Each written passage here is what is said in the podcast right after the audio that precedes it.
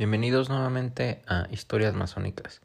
Les recuerdo nuestro Twitter, arroba masónicas, y donde la verdad hemos tenido eh, pocos, eh, pocos follows, pero eh, bastantes mensajes, lo cual les agradezco mucho. Entonces vamos a, a leer uno de los mensajes que nos mandaron eh, por el usuario Quemacoco. Y bueno, él nos, nos, hace la pregunta de que en el episodio pasado hablamos sobre el tema de, de una entrevista. Eh, si bien es cierto que en este eh, programa habíamos comentado que íbamos a tocar el tema de los grados, yo creo que sí es importante primero terminar el proceso de, de, de iniciación o cuando entras a ser masón. en, en, el caso específico de las logias, eh, casi todas realizan una investigación profunda antes de poderte aceptar. Entonces, eh, ya hablamos la, el episodio 2 donde teníamos que tener bien claro que antes de entrar necesitas ser un hombre de buenos, de buenos principios, tienes que tener una eh, capacidad adquisitiva para poder cumplir con tus obligaciones, tanto primero con tu familia, después con tu gobierno y después contigo, contigo mismo y por último con la logia. Y también tenemos que entender que eh, pues siempre hay gastos, ¿no? Entonces, ya que hablamos de, de los requisitos, hablamos de qué sigue, ¿no? El proceso que tendrías que hacer para ser un masón, esta es la parte interesante, es que tendrías que contactarte con alguno de los masones de tu área. Si tienes alguna eh, algún conocido, etcétera. Hay que recordar que la mayoría de los masones, y bueno, la masonería no es una eh, secta oculta, no es, no es nada malo, simplemente es una secta que es una secta, es una, un grupo de personas que están eh, realmente tocando temas muy complejos y por lo tanto no pueden estar a la vista de todos. Eh, si tú tienes la, el interés de, de, estar ahí, pues realmente siempre te van a poder abrir la, la, la puerta, ¿no? Entonces, eh, corrijo, antes me, me, equivoqué y dije secta, no, no somos una secta, no tenemos ninguna eh, afiliación específica, sino simplemente somos un grupo que estudia cierta parte filosófica. Entonces, eh, otro de los comentarios que nos hacía aquí Coco era que eh, si yo era católico, si yo era de cierta religión, podía entrar. Sí, todas las religiones tienen cabida. Yo creo que una de las partes más importantes es que en esta, eh, en la masonería, la, eh, te puedes encontrar con todo tipo de personas que procesan alguna religión a lo mejor que es diferente a la tuya y que eso realmente enriquece muchísimo la, la convivencia, ¿no? A lo mejor, eh, como es mi caso, nunca había eh, tenido la oportunidad de convivir con un judío y el, el, estar eh, trabajando en una mesa, pues realmente enriquece su forma de, ver el mundo, también es muy diferente. Quisiera a lo mejor también en algún momento convivir con algún musulmán o con alguna otra de esas otras religiones que a lo mejor en México es muy difícil encontrarla específicamente en, en mi en mi región, región geográfica, pero que cada, cada uno de ellos aporta cierto grado de, de información a la, a la, masonería, ¿no? Entonces hay que ser simplemente eh, conscientes de que no necesitas tener una religión, eh, que tú puedes tener la religión que tú quieras y tú la vas a procesar de manera que tú la, tú la requieras. Y simplemente aquí vamos a estudiar eh, procesos psicológicos y procesos físicos filosóficos que vas a encontrar en tu vida, ¿no? Y, realmente es lo que estamos tratando de hacer.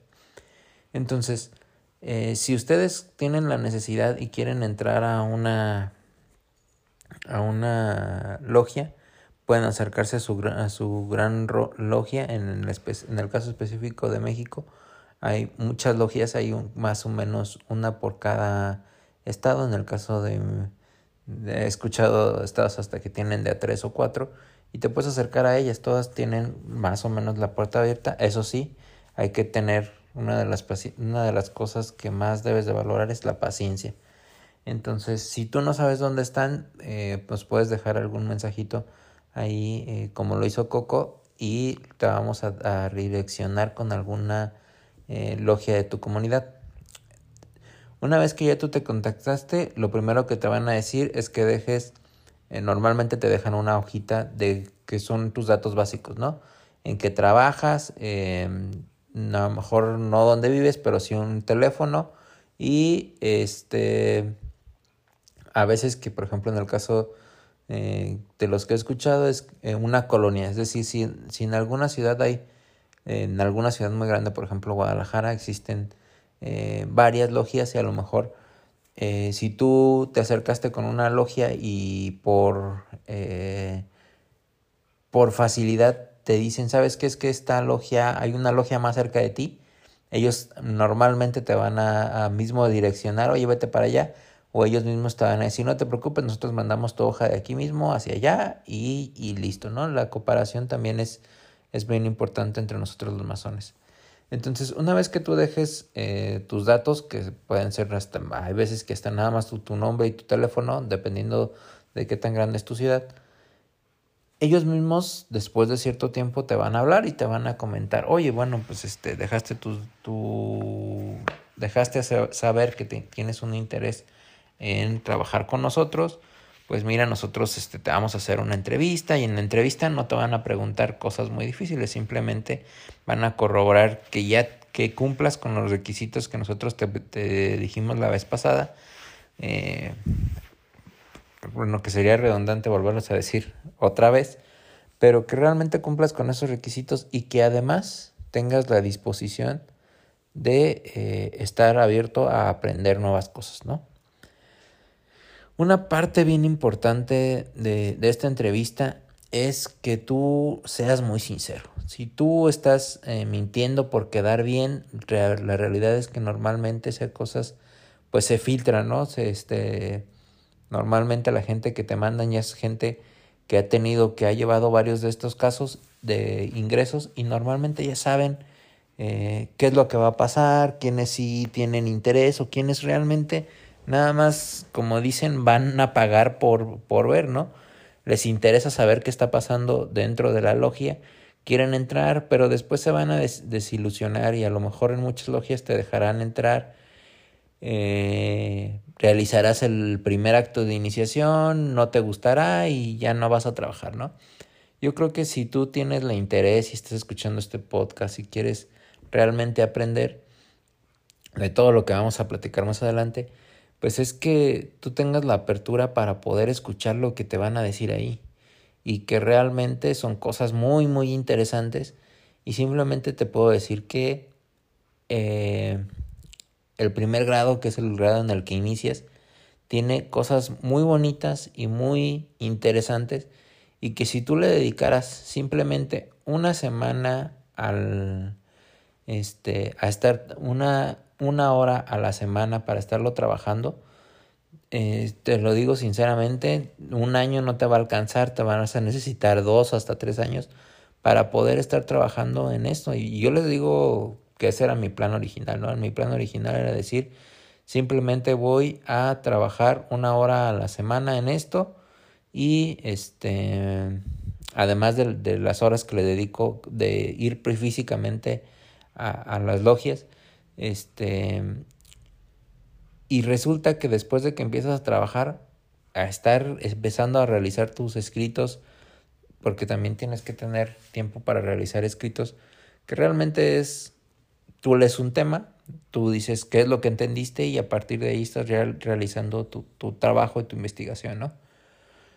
Entonces cuando tú ya tienes, eh, empiezas a realizarlo, te das cuenta que es muy fácil y que además pues como dicen normalmente, pues te picas, ¿no? Y terminas dedicándole 3, 4 horas y este, son muy provechosas porque además no solamente estás estudiando algo eh, filosófico, sino realmente muchas veces terminas haciendo una introspección muy dura hacia ti mismo y terminas realizándote cuenta de que eh, tienes cierta virtud o tienes cierto vicio, cierto defecto de, la, de tu carácter que puedes mejorar y ahí mismo yo creo que eso es lo que más se trata, ¿no? Estar eh, tratando de mejorar nuestros defectos y, ser una mejor persona.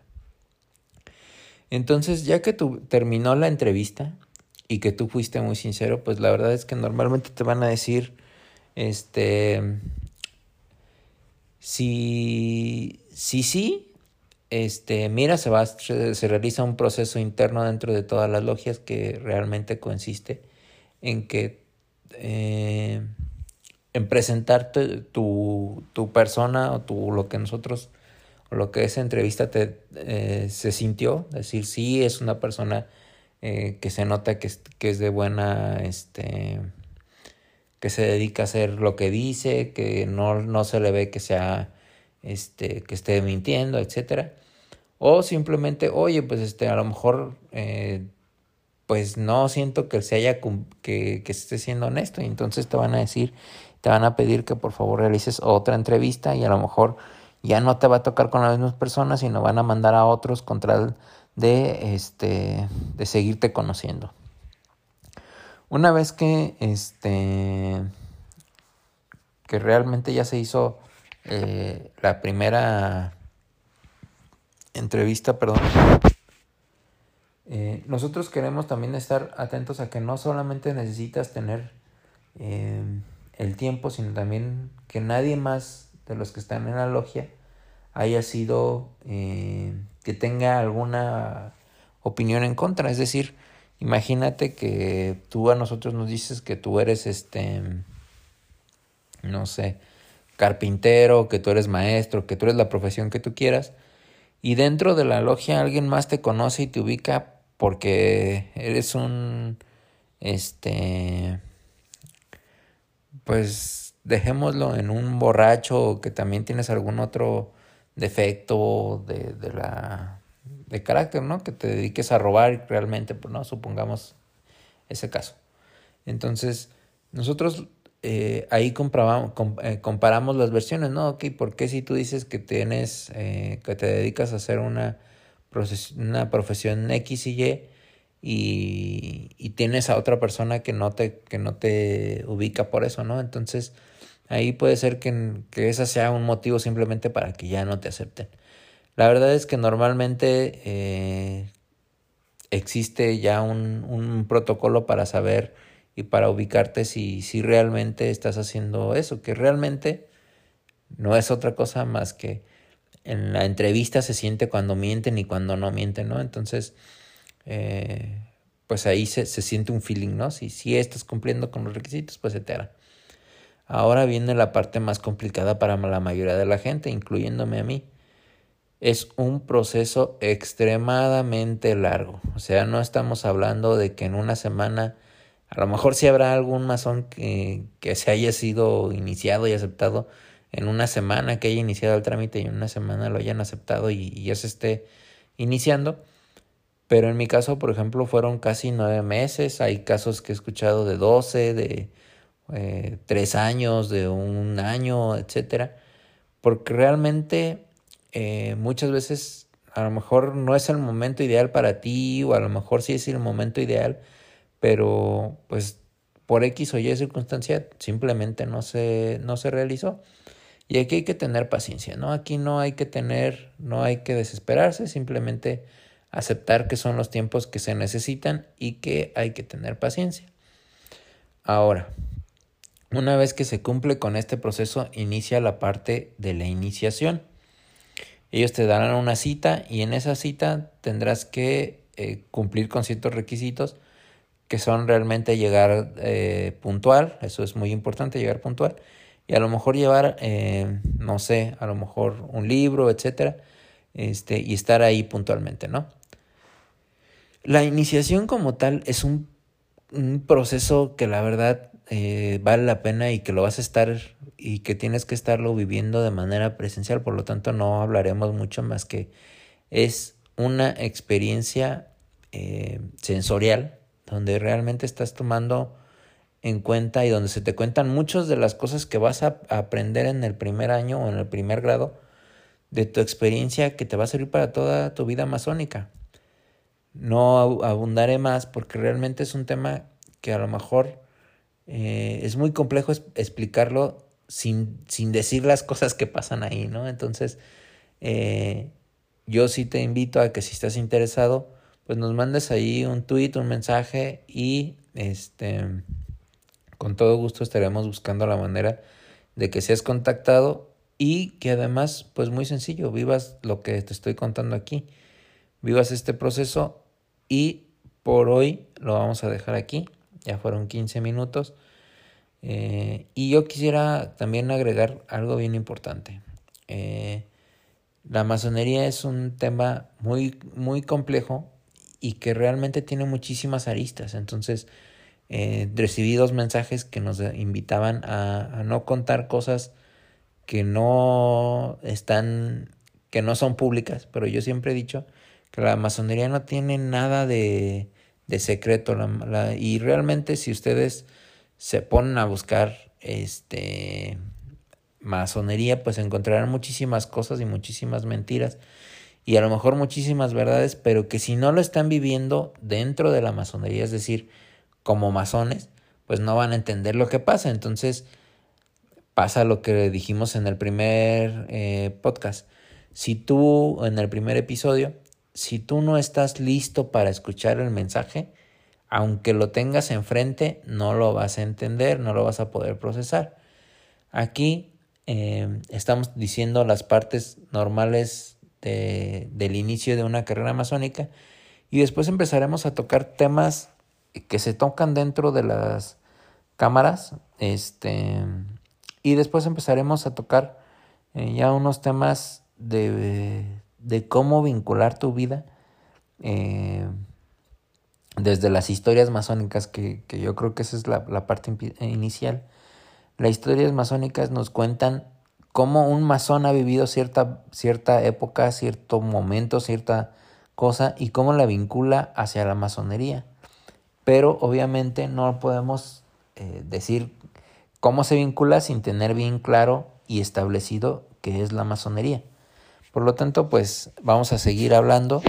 No tocaremos ninguno de los temas que no se deban de tocar, pues son propios de cierta etapa de crecimiento dentro de la masonería, pero sí hablaremos de lo general y de lo que se vive dentro de la masonería.